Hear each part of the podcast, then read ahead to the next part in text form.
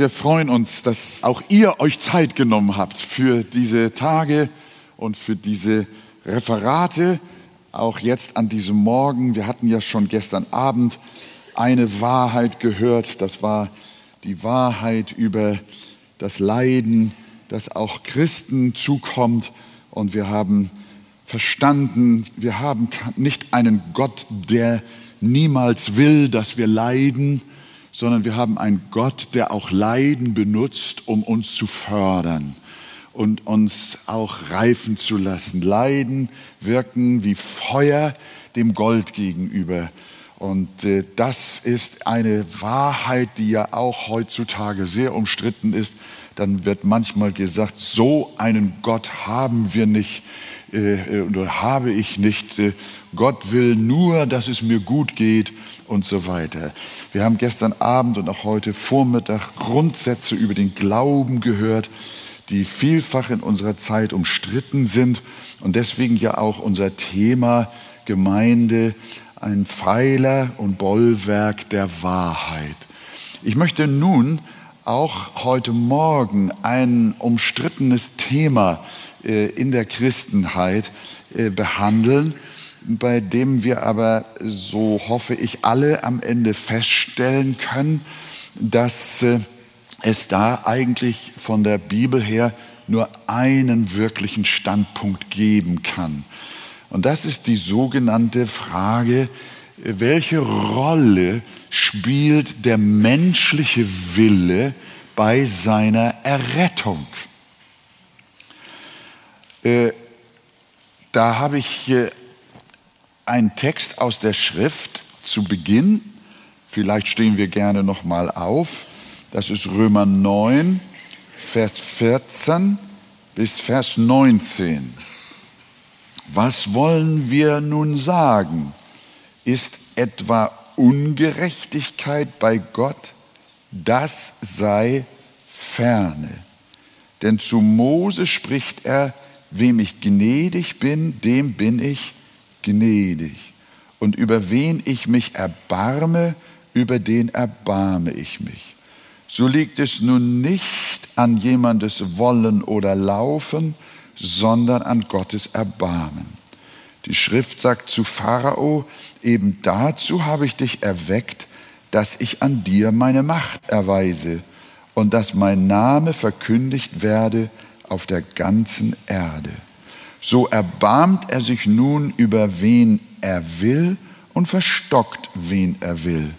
Nun wirst du mich fragen, warum tadelt er dann noch? Denn wer kann seinem Willen widerstehen? Vers 16 nochmal, so liegt es nicht an jemandes Wollen oder Laufen. Ähm, wörtlicher übersetzt müsste es heißen, so liegt es nun nicht an dem, der will oder läuft. Herr, hilf uns auch bei der Betrachtung dieses Themas heute anhand deines Wortes und hilf uns auch, deine Wahrheit herauszufinden, sie zu vertreten, auch in unserer Zeit und sie zu leben durch deine Gnade, dass wir im Glauben gestärkt werden. Amen. Amen. Nehmen wir gerne Platz, ihr Lieben. Äh, ich beginne mit einer Frage. Ist Gott mir gnädig, weil ich mich bekehrt habe? Oder habe ich mich bekehrt, weil Gott mir gnädig ist. Habt ihr es gehört? Wie rum ist es richtig? Das zweite, das zweite wird gesagt, und ich glaube, so ist es auch. Gott ist uns nicht deshalb gnädig, weil wir etwas vorher getan haben, sondern Gott ist uns, wir haben etwas getan, wir haben uns bekehrt, weil Gott uns dazu gnädig war. Äh, zu Beginn meines Glaubenslebens dachte ich noch lange, dass ich errettet worden war, weil ich mich für Christus entschieden hatte, weil ich Buße getan und weil ich mich bekehrt hatte. Also weil ich Bedingungen erfüllt hatte. So habe ich gedacht, darum ist Gott mir gnädig und darum nimmt er mich an. Also weil ich eine Willensbereitschaft ihm entgegengebracht habe. Und so habe ich die Sache so verstanden, dass meine Hinwendung zu Christus und mein bußfertiges Gebet ausschlaggebende Faktor dafür war, dass Gott mich angenommen hatte. Ich dachte, dass meine Errettung von mir ausging und Gott lediglich auf mich reagierte. Ich hielt mich selbst also für die Ursache und Gott für die Wirkung. Heute weiß ich durch seine Hilfe auch auf dem Wege weiteren Bibelstudiums, heute weiß ich, dass eine solche Sichtweise das Evangelium auf den Kopf stellt. Äh, Theologen in der äh, Kirchengeschichte und Gemeindegeschichte äh, haben die Sichtweise, dass erst unser Wille kommen muss und dann kommt die Gnade, den sogenannten Arminianismus genannt. Der Arminianismus kommt her von einem holländischen Theologen namens Jakob Arminius, der von 1560 bis 1609 lebte und Professor für systematische Theologie an der Universität von Leiden war, also in Holland. Und das Hauptmerkmal seiner Lehre war, dass sich der Mensch das Heil durch seinen freien Willen aneignet. Wenn er sich für Christus entscheidet, erlangt er die Wiedergeburt. Lehnt er jedoch ab, kann der Heilige Geist das Erlösungswerk Christi an ihm nicht anwenden. Nach Arminius war also der Wille des Menschen der entscheidende Faktor für seine Errettung. Ein Mensch, der will, wird errettet und ein Mensch, der nicht will, geht verloren. Und wenn wir uns die gesamte evangelikale Landschaft von heute anschauen, auch in unserem Land, dann ist diese Überzeugung fast überall vorherrschend. Dieses arminianische Lehrsystem ist so aufgebaut, dass es von der Gleichbehandlung aller Menschen ausgeht. Gott gibt jedem Menschen mindestens einmal im Leben die Chance, sich für oder gegen Christus zu entscheiden. Das wird dann behauptet, obwohl es historisch Fakt ist bis in unsere Zeit hinein, dass riesige Bevölkerungsmengen der Erde durch die Jahrhunderte hindurch, auch während der alttestamentlichen Zeit, das Evangelium nie gehört haben. Von Chancengleichheit zu reden, ist äh, eine gute Einbildung, aber nicht der Wirklichkeit entsprechend. Äh, und diese These geht dann weiter so, wer sich dann wenn er eine, die Chance bekommen hat, sich zu bekehren und er sich gegen Christus entscheidet, geht er verloren. Und das nimmt Gott dann in Kauf, weil er dem Prinzip des freien menschlichen Willens höchste Priorität einräumt.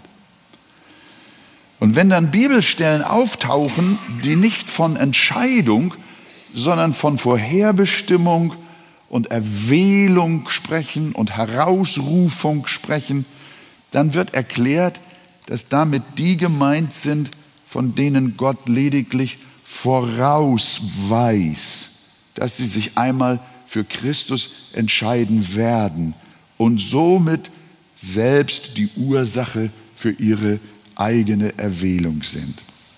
Und wir schätzen, wie ja die evangelikale Welt insgesamt, sehr den englischen Erweckungsprediger Spurgeon, dem ich auch hinsichtlich meines Werdeganges durch seine Predigten und seine Literatur viel zu verdanken habe. Spurgeon sagt zu diesem Arminianismus, er sagt, der steht gegen die Schrift. Wörtlich, diejenigen irren, sagt er, und kennen die Schrift nicht, die den Willen des Menschen an die erste Stelle setzen. Und sie wissen nicht, was sie sagen, noch wovon sie reden. Er nennt dieses armenianische System ein verrenktes System, das den Fürst eines Hauses zum Fundament machen will. Er bezeichnet die Theologie des freien Willens schlichtweg als Werkegerechtigkeit, denn sie hebt die Bedeutung der Aktivität des Sünders hervor und betont die Notwendigkeit des menschlichen Wollens und Bemühens. Und Spurgeon weiter wörtlich, seht ihr nicht auf einen Blick, dass das Gesetzlichkeit ist, dass es ein Festmachen unserer Errettung an unser eigenes Werk ist, ein Abhängigmachen unseres, Leben, unseres ewigen Lebens von etwas, was wir tun. Darauf wird dann gern entgegnet, dass eine Willensentscheidung für Christus doch kein Werk sei. Da frage ich dann zurück, wie kann man so etwas sagen, wenn man zugleich behauptet, dass man nur durch sie, durch die Willensentscheidung, die Wiedergeburt erreichen könne? Wieso ist das kein Werk, wenn einer sich entscheidet und deshalb gerettet wird und der andere sich nicht entscheidet und deshalb verloren geht? Dann hängt ihr Heil doch kristallklar an dem, was sie tun oder nicht tun, an dem, wie sie sich verhalten oder sich nicht verhalten. Und das ist doch in der Tat Werke Gerechtigkeit pur. Und wenn wir von der Bibel her darauf aufmerksam machen, dass das kein Pochen auf Nebensachen, sondern ein Pochen darauf, das ist, dass die Lehre vom freien Willen des Menschen der untaugliche Versuch ist, durch Menschenwerk selig werden zu wollen. Und das ist ein anderes, ja im Kern ein falsches Evangelium. Und deshalb unser Wort, das wir gelesen haben. Paulus schrieb, so liegt es nun nicht an dem, der will oder der sich bemüht, sondern an Gott, der sich erbarmt. Und deswegen lautet mein Thema Bekehrung, mein Wille oder Gottes Erbarmen. Wenn es nach Paulus nun definitiv nicht am Wollen des Menschen liegt, wie können wir dann das Heil der Menschen trotzdem an ihrem Wollen festmachen? Und Spurgeon geht bis zum Äußersten. Äh, und er sagt mit vollem Ernst, wenn er in seinem sogenannten Plädoyer für den Calvinismus schreibt, was ist die Irrlehre der Arminianer anderes als unsererseits die Hinzufügung von etwas zu dem Werk des Erlösers? Heute ist es so, das erlebe ich auch in unseren Diensten, auch von unseren Fernsehsendungen her, auch von den Diensten hin und her im Lande. Wir treffen Menschen, Menschen schreiben uns, mailen uns, rufen uns an Und dann passiert das nicht selten, dass uns langjährige Christen als Irrlehrer beschimpfen. Und dann lese ich hier, es ist umgekehrt. Es ist eine falsche Lehre zu behaupten, ich werde dann errettet, wenn ich, mich, wenn ich selber die nötigen Vorbedingungen erfüllt habe. Und da haben wir natürlich eine Diskussion, die bis in unsere Tage hineinreicht. Und uns, uns geht es nicht uns, sondern der Schrift, dem Apostel Paulus, wie wir gleich sehen, auch den Reformatoren, ging es darum, diese Wahrheit als ein Pfeiler der Wahrheit hochzuhalten, weil nämlich Entscheidendes davon abhängt. Es kommt nämlich die Frage auf, was hat uns Jesus am Kreuz eigentlich erworben? Hat er, als er dieses Werk der Errettung tat am Kreuz, das Erlösungswerk am Kreuz, hat er dort eine konkrete Errettung geschaffen oder hat er nur einen Rettungsring ins Wasser geworfen? Damit wir dann mit eigener Kraft noch alles daran setzen, mit gutem Willen den Ring zu erreichen. Und wenn wir den Ring erfassen, dann zieht er uns raus. Das ist die ganz große Frage. Hat er uns nur einen Rettungsring ins Wasser geworfen, damit wir uns durch ihn selbst erretten, durch diesen Ring? Die Frage ist, hat Jesus am Kreuz definitiv Menschen errettet oder hat er ihnen nur eine Option erworben? dass sie durch ihre eigene Aktivität sich selbst erretten. Hat er definitiv Menschen errettet oder ihnen nur eine Chance erworben? Die klare Antwort lautet, Jesus hat uns nicht einen Rettungsring als Option hingeworfen, sondern er ging selbst ins Wasser des Todes um uns persönlich mit eigener Hand herauszuholen und zu erretten. Deswegen sagt die Bibel nicht, Jesus ist einer, der uns eine Option zur Rettung gegeben hat, sondern Jesus hat uns errettet. Die Frage ist, hat Jesus uns am Kreuz errettet oder hat er uns nur eine Chance zu unserer Errettung gegeben, eine Möglichkeit gegeben, dass wir darauf reagieren. Nein, er ging selbst. Denn wenn er das nicht getan hätte, dann wären wir trotz Rettungsring verloren. Denn was nützt ein Rettungsring, da wir doch bereits in unseren Sünden ohnmächtig waren? Ja, sogar schon als Leiche auf dem Wasser geschwommen sind. Gelobt sei der Name des Herrn. Jesus hat uns nicht nur eine Möglichkeit zur Rettung gegeben, die wir von uns aus ergreifen müssen, sondern er hat uns ergriffen, weil wir nicht imstande waren, ihn zu ergreifen. Einmal hat Paulus gesagt, ich möchte ja ihn ergreifen. Aber dann korrigiert er sich und sagt, Vielmehr bin ich von Christus ergriffen worden.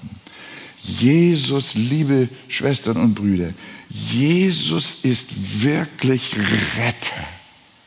Er ist dein Erretter und nicht nur Anbieter einer Option.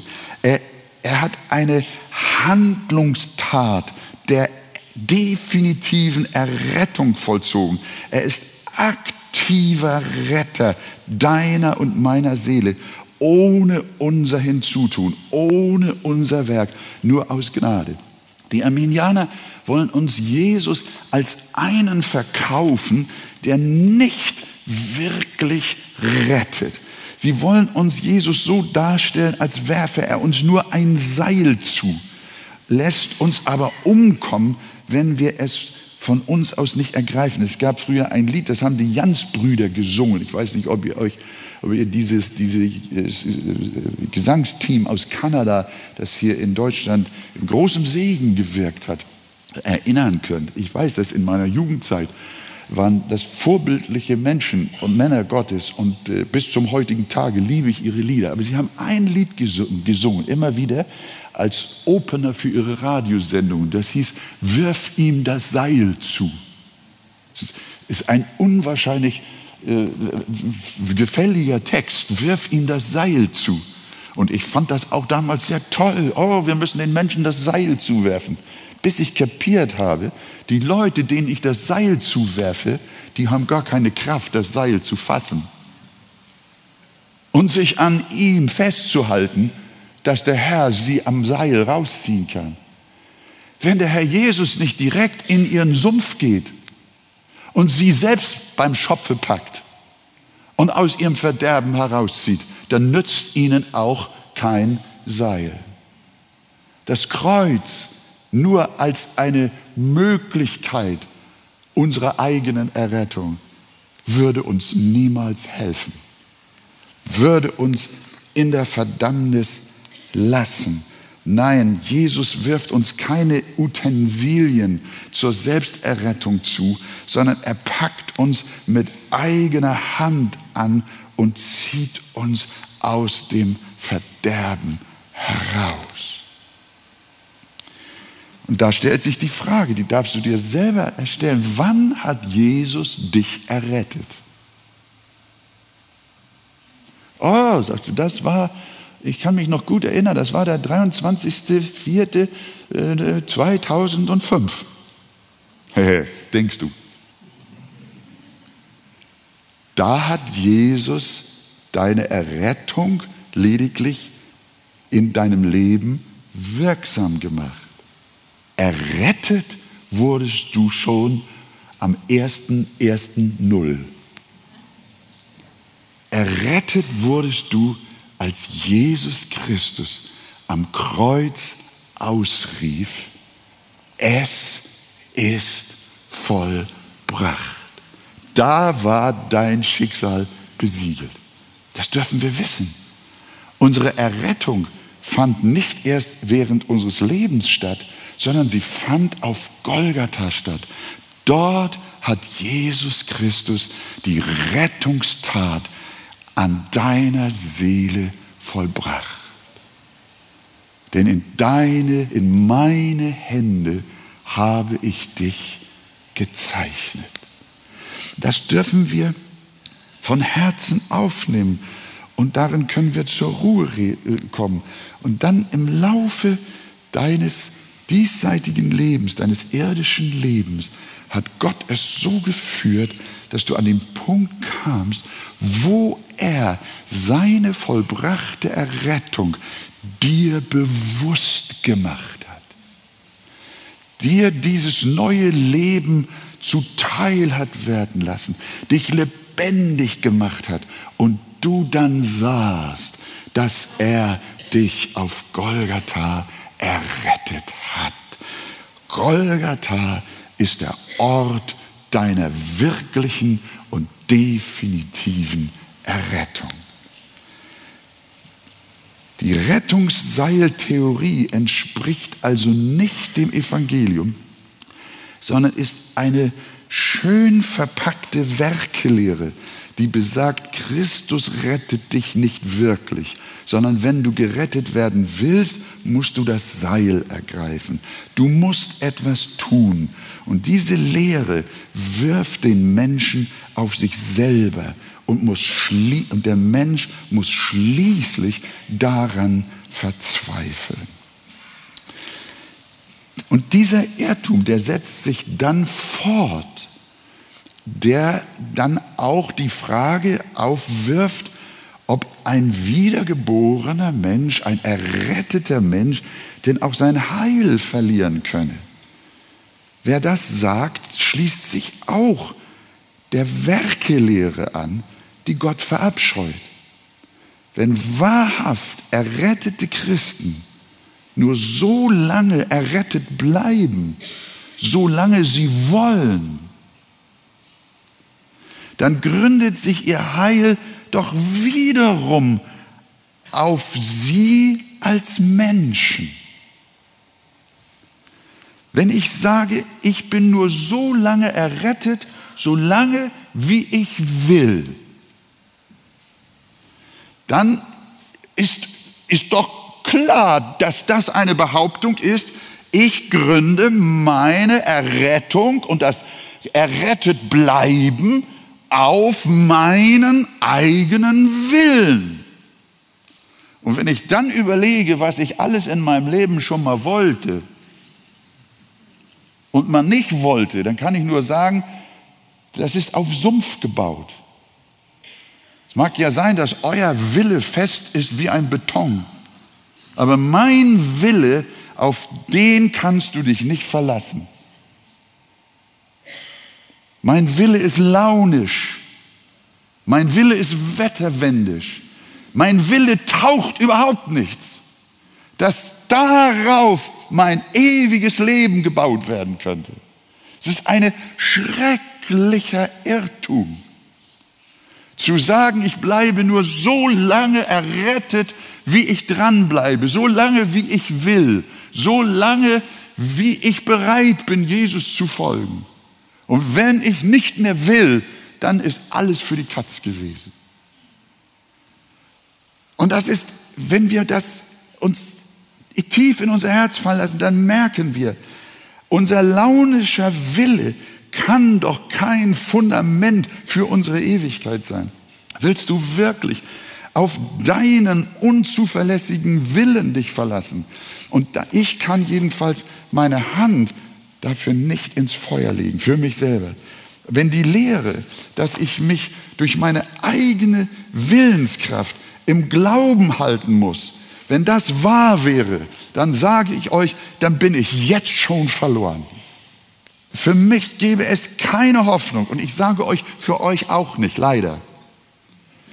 Denn wir werden alle versagen, wenn Phasen in unserem Leben kommen, in dem alles ins Wanken gerät. Wenn Lebenserschütterungen über uns kommen, die uns überfordern, wenn wir dann auf uns selbst gestellt sind und Gott in seiner Gnade nicht unseren Willen hält, wenn er uns nicht beides gibt, das Wollen und das Vollbringen, wie die Schrift sagt, dann ist es vorbei mit uns. Ich habe treue Christen gesehen, die Jahrzehnte dem Herrn vorbildlich und zuverlässig gefolgt sind. Und als sie dann auf einen Schlag plötzlich ins Schlingern gekommen sind, große Teile ihrer Familie verloren haben, Existenzen verloren haben, ihr ganzes Leben auf einmal ins Schleudern kam. Und dann fingen sie an zu fragen, wo ist Gott? Ist das der Gott, an den ich glaube?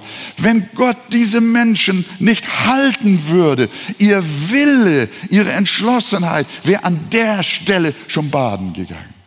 Es ist unmöglich. Wir können dafür unsere Hand nicht ins Feuer legen. Dann geraten auch sie in schwere Zweifel über Gott. Da hilft kein freier Wille mehr, sondern nur noch die haltende Gnade, die seine verunsicherten Kinder durchbringt. Die Predigt, du bist zwar gerettet, aber noch nicht sicher, ist die beste Geißel, um Gottes Kinder in Angst und Schrecken zu halten und sie niemals ihres Heils gewiss werden zu lassen. Denn sie müssen ja ihre Geheilsgewissheit auf sich selber gründen. Und so hängt diese Lehre wie ein Damoklesschwert über ihrem Leben. Es ist zwischen wiedergeborenen Christen und unerretteten Menschen gar kein Unterschied. Über beiden hängt das Damoklesschwert eines möglichen ewigen Verderbens. Der Christ kann sich nicht sicher sein, und der Nichtchrist schon lange nicht. Das wäre dasselbe, als wenn ein überschuldeter Mensch die offizielle Nachricht bekommt, dass er Millionenerbe ist, aber im nächsten Absatz lesen muss, dass noch nicht alles geklärt und eventuell er doch nicht der Erbe ist. Der Anfangsjubel verkehrt sich nun in ein schreckliches Bangen. Aber so, liebe Freunde, ist die gute Nachricht des Evangeliums nicht. Sie kündigt nicht etwas Schönes an und stellt sie zugleich wieder in Frage. Nein, im Evangelium gibt es eine felsenfeste, unwiderrufliche Zusicherung. Und deshalb dürfen wir mit Paulus rufen, ich weiß, an wen ich glaube. Und ich bin gewiss, er ist mächtig genug, mir zu bewahren, was mir anvertraut ist bis an jenem Tag. Er ist mächtig, mich zu bewahren oder mir zu bewahren, was mir anvertraut ist bis an jenem 2. Timotheus 1, Vers 12. Die Lehre von der Verlierbarkeit des Heils ist demzufolge eine Lehre, die unser Heil auf Menschen baut. Und wenn dann, liebe Christen, beigehen und Bibelstellen suchen und vermeintlich auch finden, die dann gegen diese Lehre von der freien Gnade stehen, dann tun sie im Grunde, dann unternehmen sie den Versuch, Bibelstellen herbeizuführen, um nachzuweisen, dass die Bibel Werkegerechtigkeit predigt. Wir können nicht die Bibel benutzen, um, die, um der Bibel zu widersprechen. Das ist unmöglich. Wir können diese, diese These der Verlierbarkeit des Heils mit den Gebeten unseres Herrn nicht in Einklang bringen. Äh, wer, wer behauptet, dass ein wiedergeborenes Gotteskind sein Heil verlieren kann, der behauptet, dass die Gebete, die Jesus für seine Kinder betet, unwirksam sind. Der behauptet, dass Jesus beten kann, wie er will. Das nützt gar nichts, wenn der Mensch nicht will. Die Schrift könnte sich Sätze wie zum Beispiel diese in Johannes 17 sparen. Da sagt Jesus dem Vater, ich bitte für sie und bitte nicht für die Welt, sondern für die, die du mir gegeben hast, denn sie sind dein. Aber wenn sie doch verloren gehen können, dann hat Jesus umsonst gebetet. An, in Vers 15 heißt es, ich bitte dich nicht, dass du sie aus der Welt nimmst, sondern dass du sie bewahrst vor dem Bösen. Der Heiland betet zum Vater um Bewahrung der Seinen. Und wir wissen, dass seine Gebete nicht unwirksam sind. Glaubt ihr das? Glaubt ihr, dass Jesu Gebete Erfolg haben beim Vater? Glaubt ihr das wirklich? Dann, dann, dann finde ich, sollten wir richtig mal Amen sagen. Amen. Das ist doch eine, das ist doch eine grundsätzliche These. Und der Herr Jesus sagt es ja selber. Ich weiß, Vater, beim, am Grabe des Lazarus sagt er, Vater, ich weiß, dass du mich alle Zeit erhörst. Wenn Gott Gebete erhört, wie könnte es dann sein, dass er das Gebet seines eigenen Sohnes nicht erhört? Das ist ja unmöglich. Das grenzt ja an Gotteslästerung. Nein, ihr Lieben, der Heiland betet zum Vater um Bewahrung der Seinen und seine Gebete sind nicht unwirksam, sondern der Vater wird sie definitiv erhören. Denken wir an Petrus. Der hat sich selbst aus der Hand Gottes reißen wollen. Dieser Jünger hatte nicht nur dreimal seinen Herrn verleugnet, sondern er hatte ihm auch dreimal abgesagt. Beim ersten Mal hat Petrus gelogen, beim zweiten Mal hat er sich unter Eid von Christus losgesagt und beim dritten Mal verfluchte er sich sogar. Also eine, eine, eine schlimmere Art, sich von Christus loszusagen, gibt es eigentlich nicht. Wenn jemand durch Schwören oder Fluchen anzeigt, dass er nichts mit Christus zu tun haben will, hat er sich da nicht bewusst und mutwillig aus der Hand Gottes gerissen, ganz gewiss. Aber im Voraus, und jetzt liebe Gemeinde, ich sage liebe Gemeinde, die wir hier als Konferenz zusammen sind, liebe Geschwister, im Voraus hatte der Meister schon zu seinem Jünger gesagt, Simon, Simon, siehe, der Satan hat begehrt, euch zu sichten wie den Weizen. Ich aber habe für dich gebetet, dass dein Glaube nicht aufhört. Halleluja. Und da liegt mein Trost. Da, da kann auch nur dein Trost liegen, dass dein Glaube niemals aufhören wird liegt nicht an deinem launischen Willen, sondern dass dein Glaube nie aufhören wird, am Ende niemals scheitern wird, liegt daran, dass Jesus gebetet hat, dass dein Glaube nicht aufhöre. Halleluja. Das ist mein Trost. Und Jesus betet immer noch. Wisst ihr das eigentlich? Er ist der hohe Priester im Himmel und vertritt uns vor dem Vater, er betet und sagt, schau, wie sie da in Sünde fallen. Schau, wie sie sich irren. Schau ihre Irrwege. Schau ihre Versuchungen. Schau ihre falschen Entscheidungen. Schau ihren Unglauben. Aber Vater, ihr Glaube soll nicht aufhören. Bitte, bitte, lass meine Kinder, die du mir gegeben hast, dass ich sie errette, nicht verloren gehen. Denn sie sollen in Ewigkeit nicht verloren gehen, sagt der Herr in Johannes. Und der Vater sagt, ja komm, wir arbeiten zusammen. Wir tun alles dass wir die Unsern, die Auserwählten der Gnade, dass wir sie so führen, lenken und leiten, dass sie zwar durch Versuchungen, Anfechtungen gehen, aber am Ende sorgt der Herr dafür, dass wir wieder zurechtkommen, wie auch bei Petrus. Sagt doch nochmal Amen. Ich liebe, ich liebe das Amen der Gemeinde. wenn es natürlich, wenn es aus dem Herz. Ich aber habe für dich gebetet, dass dein Glaube nicht aufhört. Und wir wissen, was aus Petrus wurde. Als der Hahn krähte, weinte er bitterlich. In dem Moment brachte der gnädige Gott die Berufung, den die Berufung seines Dieners nicht gereute, sein Herz wieder zurecht. Gott hätte ihn gehen lassen können, wie den Judas. Er hätte ihn gehen lassen können, als sein auserwähltes Kind und Diener Gottes, ohne sein Gewissen zu berühren. Er hätte noch stolz sein können auf dem Wege weg von Gethsemane oder dort vom Hofe des Hohen Priesters. Aber der Heilige Geist hat seine Seele angerührt. Und er weinte. Es war Gottes Güte, die ihn zur Buße geleitet hat. Und später fragte der Herr ihn, Simon Jona, hast du mich lieb? Und tief in seinem Innern war er nie von seinem Gott getrennt gewesen, denn er hatte eine wiedergeborene Seele. Wenn Jesus für seine Kinder betet, dass ihr Glaube nicht aufhört, wird ihr Glaube auch nicht aufhören.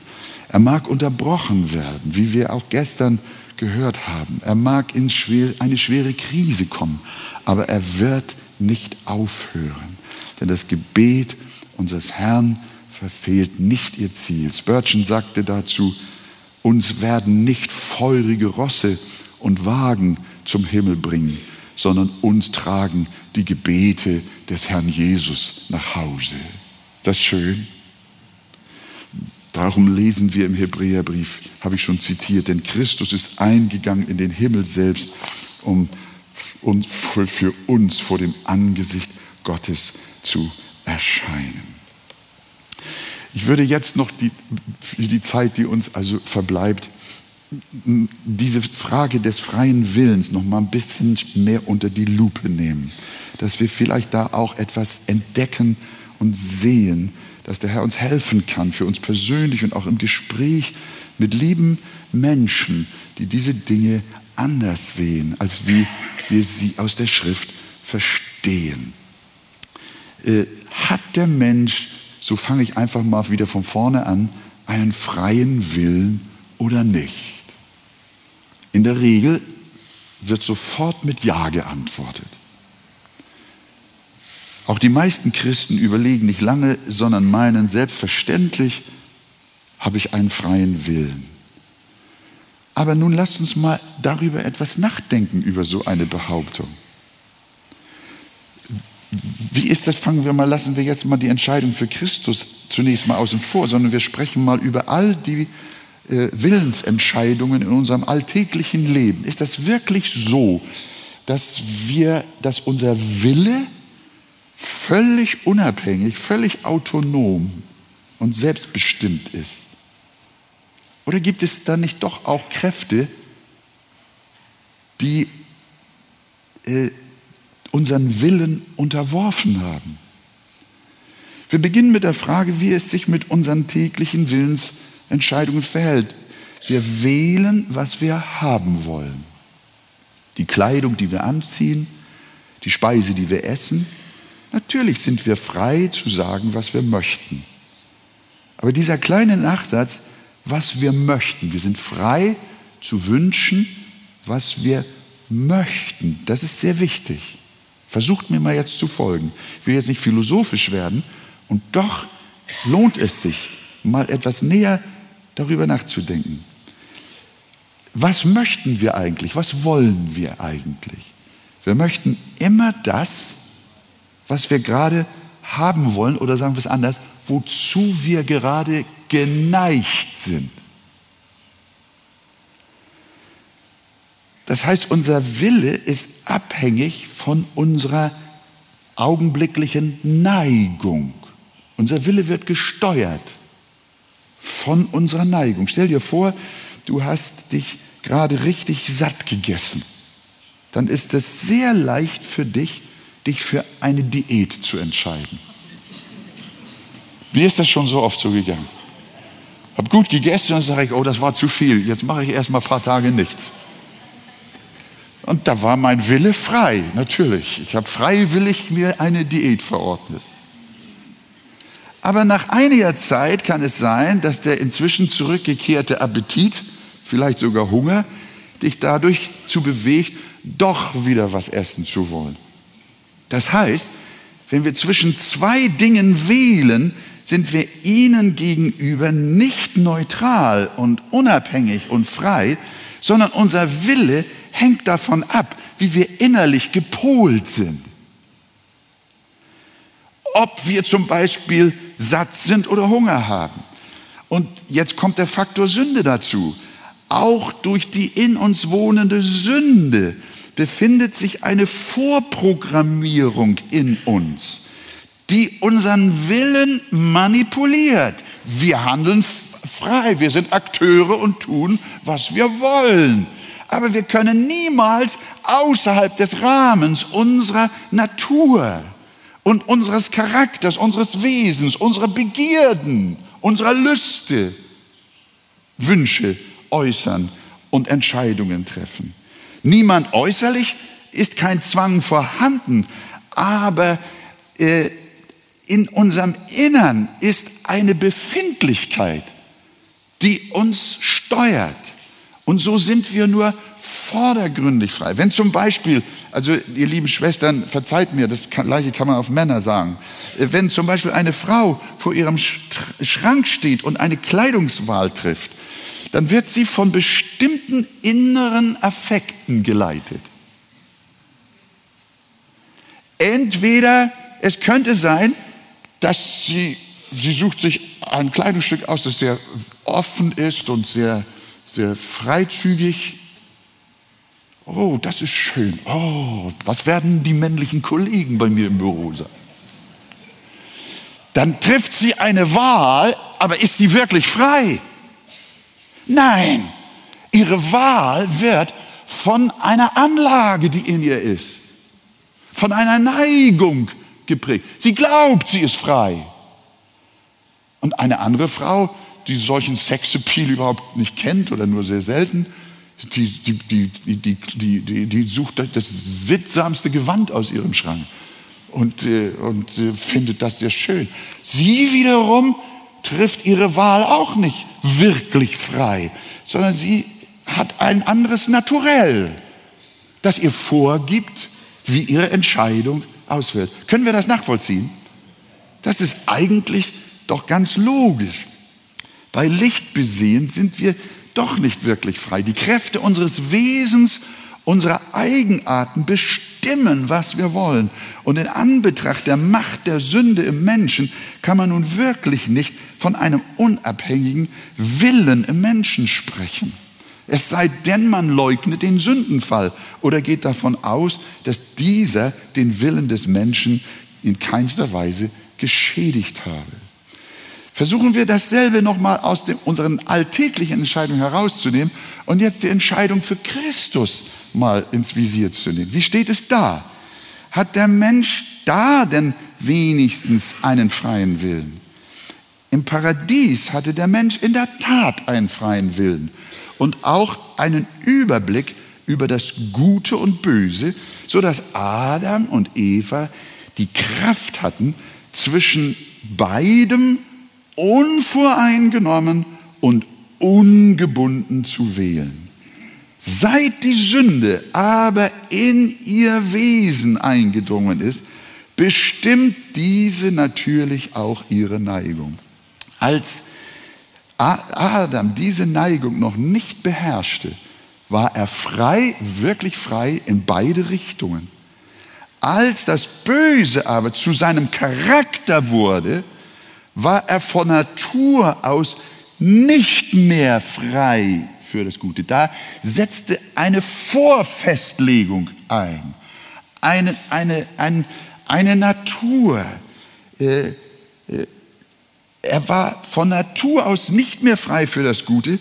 Und daraus lehrt die Bibel und folgert die Bibel und sagt, das ist der Grund, warum sich der natürliche Mensch immer gegen Christus entscheidet.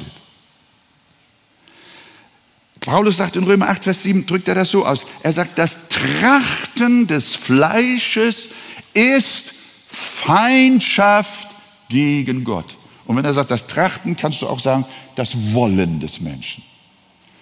Das Wollen des Menschen ist grundsätzlich, das, das, das Wollen des Fleisches ist grundsätzlich Feindschaft gegen Gott. Das ist seine Natur. Er ist frei, zu Christus Ja oder Nein zu sagen, aber doch nicht wirklich frei. Das ist seine Natur und darum ist bei keinem natürlichen Menschen irgendein freier Wille vorhanden, Christus zu folgen. Es gibt da, äh, äh jemand hat mal versucht, das an einem sehr banalen Beispiel zu erklären. Es mag äh, vielleicht manch einem nicht sehr gefallen, aber äh, es kann doch hilfreich sein, wenn man beispielsweise einem Wolf zugleich Fleisch und Gemüse vorsetzt. Ein Teller Fleisch, ein halbes Schaf und ein Teller Kartoffelwurzeln und Salatblätter. Darf ich euch mal fragen, nochmal, ihr, könnt das albern finden, aber seid mal, versucht mal dem armen Mann hier vorne zu helfen. Äh, was, was, meint ihr? Wo geht, wo, wo, wenn wir vom, von einem Willen, bei einem Tier spricht man mehr von seinem Instinkt. Äh, aber wir, wir, wir sagen einfach mal, wo, wo, geht, wo geht der Wille, wo geht der Instinkt, wo geht das Wünschen dieses Raubtieres hin? Zum Salat oder zum Fleisch? Woher wisst ihr das? Ihr antwortet und sagt, das ist seine, seine Natur. Das ist seine Natur. Du kannst nicht sagen, wir können nicht behaupten, dass er eine Marionette ist. Uns wird oft gesagt, ja, wenn das so ist bei Gott, dann sind wir ja nur Marionetten. Nee, nee, nee, nee, nee, nee. Du hast nur halb gedacht. Der Wolf ist überhaupt keine Marionette. Der entscheidet sich ganz frei für das Fleisch. Der hat einen freien Willen und doch nicht. Denn seine Natur hat seine Wünsche vorher festgelegt. Und das muss man verstehen. Das ist, was die Bibel lehrt. Die Bibel sagt, sie schildert den Menschen, den sündigen Menschen auch wie eine Art Raubtier. Er hat eine Wolfsnatur, sagt Jesus selber. Und diese Raubtiernatur, diese sündhafte Natur, diese Verdorbenheit, dieses Wilde, das sehnt sich niemals nach Salat. Sprich nach Jesus, nach Vitamin, entschuldige. Nein, es, er kann es nicht. Die natürliche Gesinnung, das Trachten des Fleisches ist Feindschaft gegen Gott. Das mag ich nicht. Und das will ich nicht. Und deswegen hat Jesus gesagt, ich habe euch versammeln wollen wie eine Henne ihre Küchlein. Jerusalem, Jerusalem. Aber ihr habt nicht gewollt. Sie konnten es nicht, weil ihre Natur es nicht zuließ, Jesus zu folgen. So lernen wir vielleicht aus diesem Beispiel, was uns die Heilige Schrift immer und immer wieder sagt. Und deswegen sagt der Apostel, es liegt nicht an jemandes Wollen oder Laufen, um gerettet zu werden. Denn da ist ja gar keiner, der will. Es sei denn, dass Gott in seinem Erbarmen ein so großes Wunder tut und eine neue Kreatur aus ihm macht. Wenn der Wolf durch ein Wunder eine Schafsnatur bekommt, dann ist er plötzlich an Salat interessiert. Und das passt eigentlich sehr gut, eigentlich nicht mehr am Fleisch. Aber wir sind noch Sünder, die alte Natur ist auch noch in uns, also mögen wir ab und zu auch mal einen Steg. Hier, hier endet die Vergleichsmöglichkeit. hier endet die Vergleichsmöglichkeit. Aber, aber wir, wir lernen und wir verstehen, dass genau das nötig ist, wenn ein Mensch sich zu Jesus aufheben soll. Wenn er, wenn er nach, anfängt, nach Gott zu fragen, das kann er nicht, das tut er nicht, sondern es ist notwendig, dass sein Herz verändert wird. Sein, seine Disposition, sein Charakter, sein ganzes Wesen. Er, Gott muss aus ihm eine neue Natur machen. Deswegen sagt ja auch Paulus, ist jemand in Christus, so ist er eine neue Kreatur. Und dann ist auch ein neuer Wille geboren. Dann sind neue Wünsche geboren. Bisher hat der Alkohol regiert und das Leben der Begierde und der Lust und des Verderbens. Und wenn die Natur vom Gott durch ein Wunder verändert wurde, sind diese alten Sachen weg. Und plötzlich hat man Freude an Gott, an seinem Wort, an der Gemeinde, an den Geschwistern, an dem Leben mit Jesus. Man will mehr und mehr vom Herrn will. Das ist dir vorher fremd gewesen. Da hat eine Transformation stattgefunden, eine Veränderung, eine neue Geburt, eine neue Kreatur. Siehe, alles ist neu geworden. Halleluja. Amen. Ja, das ist das Wunderbare. Also wir sehen zum Schluss, das Erbarmen Gottes ist nötig. Nicht unser Wille. Spurgeon hat gesagt, wir dürfen den Fürst eines Hauses nicht zum Fundament machen. Das Fundament ist das Erbarmen Gottes. Und der Fürst ist das Wollen. Zuerst kommt das Erbarmen Gottes und schließlich kommt auch unser Wille durch die göttliche Einwirkung. Und auch dann werden wir nicht, wenn wir eine neue Kreatur sind, auch dann werden wir nicht bei unseren Haaren und bei den Ohren äh, in den Himmel gezogen, mit Gewalt und gegen unseren Willen. Nein, Gott hat uns durch sein Erbarmen willig gemacht. Und diese Tatsache, liebe Schwestern und Brüder, die sollte uns tief beugen, als Gott mir das vor einer Reihe von Jahren mal so nahe gebracht hat, hat mich das völlig umgehauen. Das hat, man, man, man kann sagen, das Koordinatensystem meines Heilsverständnisses hat sich vollends verändert. Und auf einmal bekam ich eine ganz andere Schau von dem, was Gnade in meinem Leben bedeutete.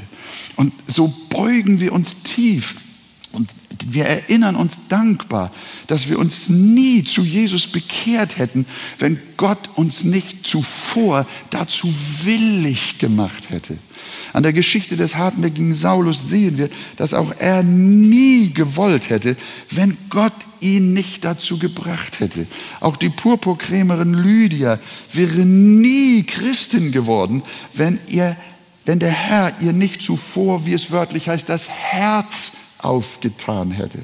Wir haben also nichts, noch nicht mal das Wollen. Deswegen hat der Liederdichter auch richtig geschrieben, Stern, auf den ich schaue. Könnt ihr euch erinnern? Nichts habe ich zu bringen. Alles Herr bist du. Wir haben noch nicht mal Wollen. Wir haben weder Bekehrung, Buße noch sonst was, auch noch nicht mal das Wollen, sondern Gott muss es wirken, auch das Wollen und das Vollbringen. Und deswegen betet David und sagt, mit einem willigen Geist, o oh Gott, rüste mich aus. An anderer Stelle sagt der Psalmist, neige mein Herz zu dem einen, dass ich dir folge auf deinen Wegen.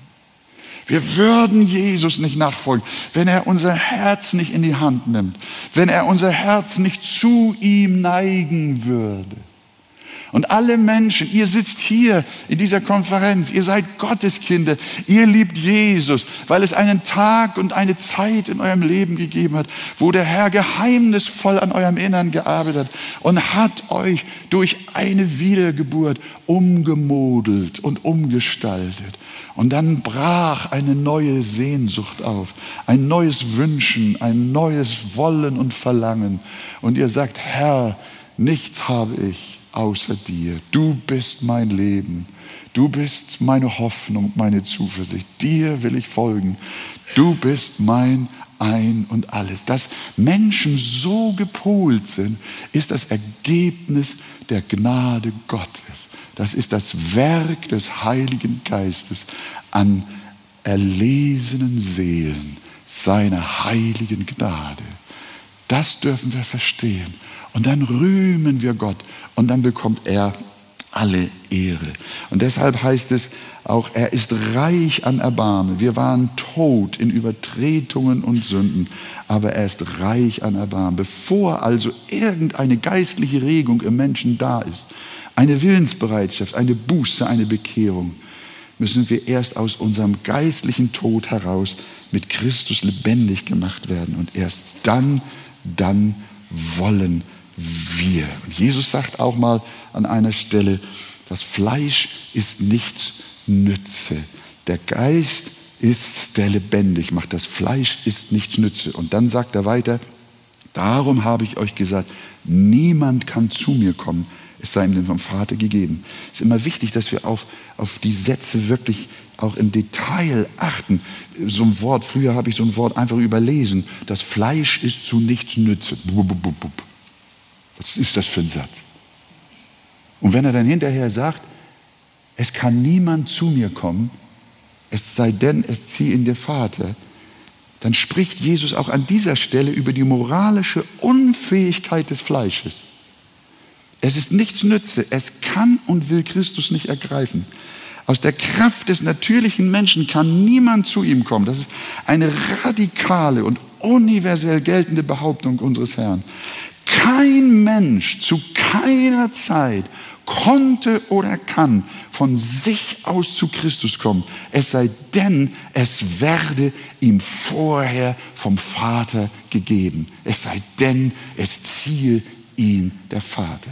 Er muss zuvor etwas tun, damit unsere Unfähigkeit, das Gute und Göttliche zu wählen, überwunden wird.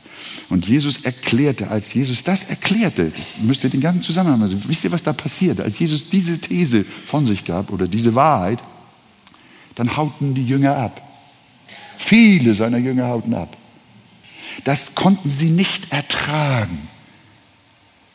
Dass nicht jeder Mensch, damals schon und heute, heute gibt es diesen Humanismus, der uns lehrt, der Mensch ist autonom und selbstbestimmt. Die Selbstbestimmung des Menschen, das ist es, der freie Wille, das ist das Menschenbild. Und oft wird noch vom christlichen Menschenbild gesprochen. Das ist kein christliches Menschenbild. Nein, die Bibel lehrt nicht den autonomen, selbstbestimmten Menschen, sondern die Bibel lehrt den verdorbenen, den abhängigen, den gefallenen und unfähigen Menschen sich zu Gott zu erheben. Er ist krank, er ist bewusstlos, er ist tot, Übertretung und Sünden. Und so, liebe Geschwister, damals schon und heute immer noch, diese Lehre, auch unter Christen, die lehnen die Menschen ab.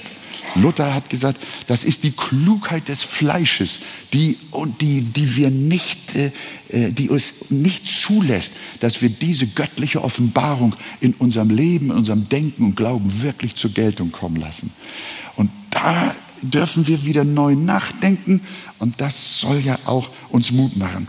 Äh, die Reformer, die Reformatoren und auch die Reformer der späteren Zeit, Sie waren sich in dieser Frage alle einig. Dieser Arminius, von dem wir eingangs gesprochen haben, der hat versucht, das in, in, in Verbindung mit diesem Philosophen Erasmus von Rotterdam äh, äh, durcheinander zu bringen. Aber die Reformatoren, das, was wir hier eben gerade versucht haben zu erläutern, das ist ein Gedankengut und Glaubensgut, das alle Reformatoren ohne Ausnahme gleich hatten. Ganz im Sinne Christi hat Martin Luther gewirkt. Im Dezember 1525 brachte er eine Grundsatzschrift heraus, die sich leidenschaftlich gegen die Lehrmeinung des Humanisten Erasmus von Rotterdam wandte, der die These vom freien Willen vertrat. Und der Titel dieser Erwiderungsschrift Luthers, das ist so ein dickes Buch, lautete vom unfreien Willen, dass der Wille nichts sei. Luther erörterte in diesem Antwortschreiben an Erasmus darin die Frage, ob der Mensch nach dem Sündenfall die Freiheit behalten habe, sich aus eigener Kraft für Gott zu entscheiden oder ob diese Entscheidung nicht schon selbst Geschenk der Gnade sei, wie wir gesagt haben. Und dabei berief sich Luther auf Paulus und betonte vehement, dass die Errettung von A bis Z allein aus Gnade ist und nicht die Antwort auf eine gute Willensentscheidung. Die Errettung, äh, unsere Willensentscheidung ist nicht Auslöser der Gnade, sondern Ergebnis der Gnade. Ansonsten, wie wir gesagt haben, würde unser Heil ja auf menschlichen Werken beruhen. Und hört mal, was Luther gesagt hat. Äh, von, von dem, vom freien Willen. Da die Menschen Fleisch sind, wie Gott selbst bezeugt, so können sie nicht anders als fleischlich gesinnt sein. Deshalb kann der freie Wille nur zum Sündigen ein Vermögen haben. Zum Fleisch. Das war Luther. An einer anderen Stelle hat er gesagt, wer des Menschen freien Willen verteidigen will, dass er in geistlichen Dingen etwas vermöge und mitwirken könne, auch im geringsten, der hat Christum verloren und verleugnet. Sowas würde ich nicht wagen. Sowas hat nur Luther getan. In mancher Hinsicht war er ja vielleicht auch ein bisschen, na, er hat auch, er stand im Feuer, er hat gekämpft.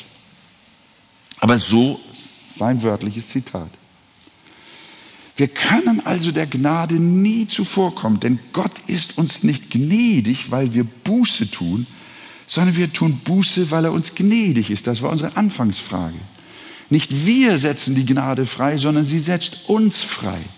Er ist der Anfänger unseres Glaubens und nicht wir. Wir haben uns bekehrt, weil er uns bekehrt hat. Wir haben ihn erwählt, weil er uns erwählt hat. Und wir lieben ihn, weil er uns zuerst geliebt hat. Die Ursache ist immer er und nicht wir.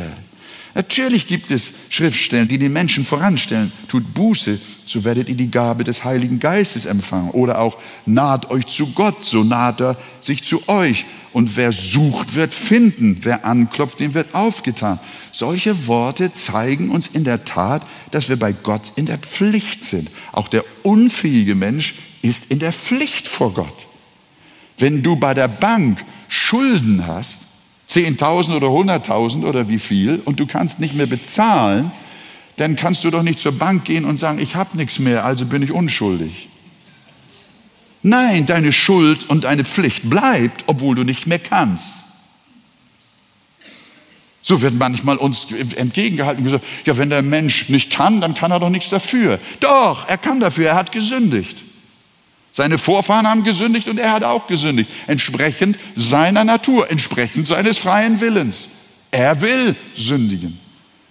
Er kann nicht zu Gott kommen, aber er hat trotzdem die Pflicht, zu Gott zu kommen. Und deshalb bleibt Unglaube auch Sünde. Das lehrt uns die Heilige Schrift. So müssen wir diese Schriftworte einordnen. Sie zeigen uns, dass wir bei Gott tatsächlich in der Pflicht sind und wir aus unserer Sicht, aus unserer Sicht den ersten Schritt tun sollen. Deswegen lautet auch die evangelistische Predigt nicht, guck mal nach, ob Gott an deinem Herzen arbeitet und wenn du merkst, dass er das tut, dann komm. Nein, Petrus sagt, tut Buße und er sagt, glaube an den Herrn Jesus Christus. Und wir appellieren an unsere Zuhörer auf dem direkten Wege. Aber was geheimnisvoll bei den Hörern geschieht, ist genau etwas anderes. Der Heilige Geist, während wir appellieren, ruft er und tut sein Werk an denen, die er dafür, zu, äh, die er dafür vorgesehen hat. Und das ist fantastisch. Also, wir sollten aber dies, eben diese Stellen nicht ohne Berücksichtigung der gesamten biblischen Schau sehen. Gibt Bibelworte, die beschreiben, was des Menschen Pflicht ist, aber es gibt auch Bibelworte, die beschreiben, dass wir wegen unseres gefallenen Zustandes gar nicht in der Lage sind, diese Pflicht zu erfüllen. Denn wir sind geistlich tot, wie wir immer wieder hören. Erst wenn Gott uns in einem Akt freier Gnade seinen Lebensgeist einflößt, erst wenn wir von neuem geboren wird, dann können wir unsere Pflicht erfüllen dann sind wir zum Gehorsam fähig. Die anderen sind Kinder des Ungehorsams und wir sind Kinder des Gehorsams. Wenn uns das bewusst wird, nochmal und zum Schluss, verändert sich unsere Heilsanschauung diametral. Dann gelangen wir vom menschenzentrierten zum gottzentrierten Evangelium. Denn alle Dinge, liebe Freunde, versucht noch einen kleinen Schlussmoment zu, euch zu konzentrieren. Denn alle Dinge gehen immer von dem Allmächtigen aus. Mein Glaube, meine Bereitschaft, meine Buße, mein Gebet, mein Gehorsam, alles. Nichts kommt von mir. Alles kommt von Gott. Ein Mensch kann sich nichts nehmen, wenn es ihm nicht vom Himmel gegeben ist. Darum singt der Liederdichter, nichts habe ich, was nicht frei ich empfing. Durch Gottes Gnade bin ich, was ich bin. Rühmen sei fern, doch das sei bekannt. Ich bin einer, den die Gnade fand. Solche Texte beschreiben die Erhabenheit und Herrlichkeit des Evangeliums, in dem nichts vom Menschen, sondern alles von Gott von seiner Gnade. Und jetzt hört mal, alle anderen Religionen der Erde predigen, dass der Mensch von sich aus alles tun muss, um Gott zu gefallen. Er muss seinem Gott beweisen, dass er den Himmel verdient. Das ist der Fluch aller anderer Religion. Und wenn er versucht, Gott zu beweisen, dass er den Himmel verdient, kann er sein Leben lang nicht sicher sein, ob es auch klappt. Darum sind alle Religionen dieser Welt Systeme der Angst, aber nicht das Evangelium. Es ist einmalig, es ist einzigartig Und seine Botschaft lautet, alles ist Gnade. Auch durch meinen Glauben, meine Buße, meine Bekehrung bin ich nichts, sondern nur durch Gottes Gnade bin ich, was ich bin. Nichts habe ich zu bringen, alles Herr bist du. Alles strömt aus Gott. Auch das, was wir ihm geben, kommt aus seiner Quelle.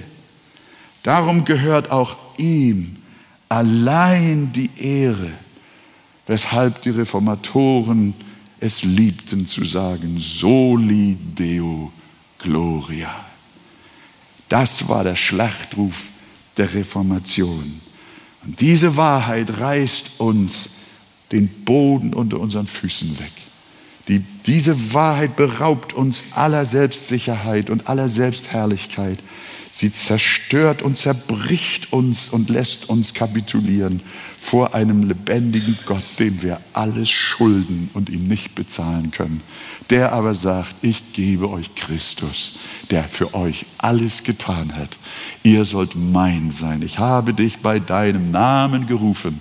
Du bist mein. Gelobt sei der Name des Herrn. Freust du dich, dass du aus Gnade gerettet bist und nicht durch deinen freien Willen. In Jesu Namen. Halleluja. Halleluja.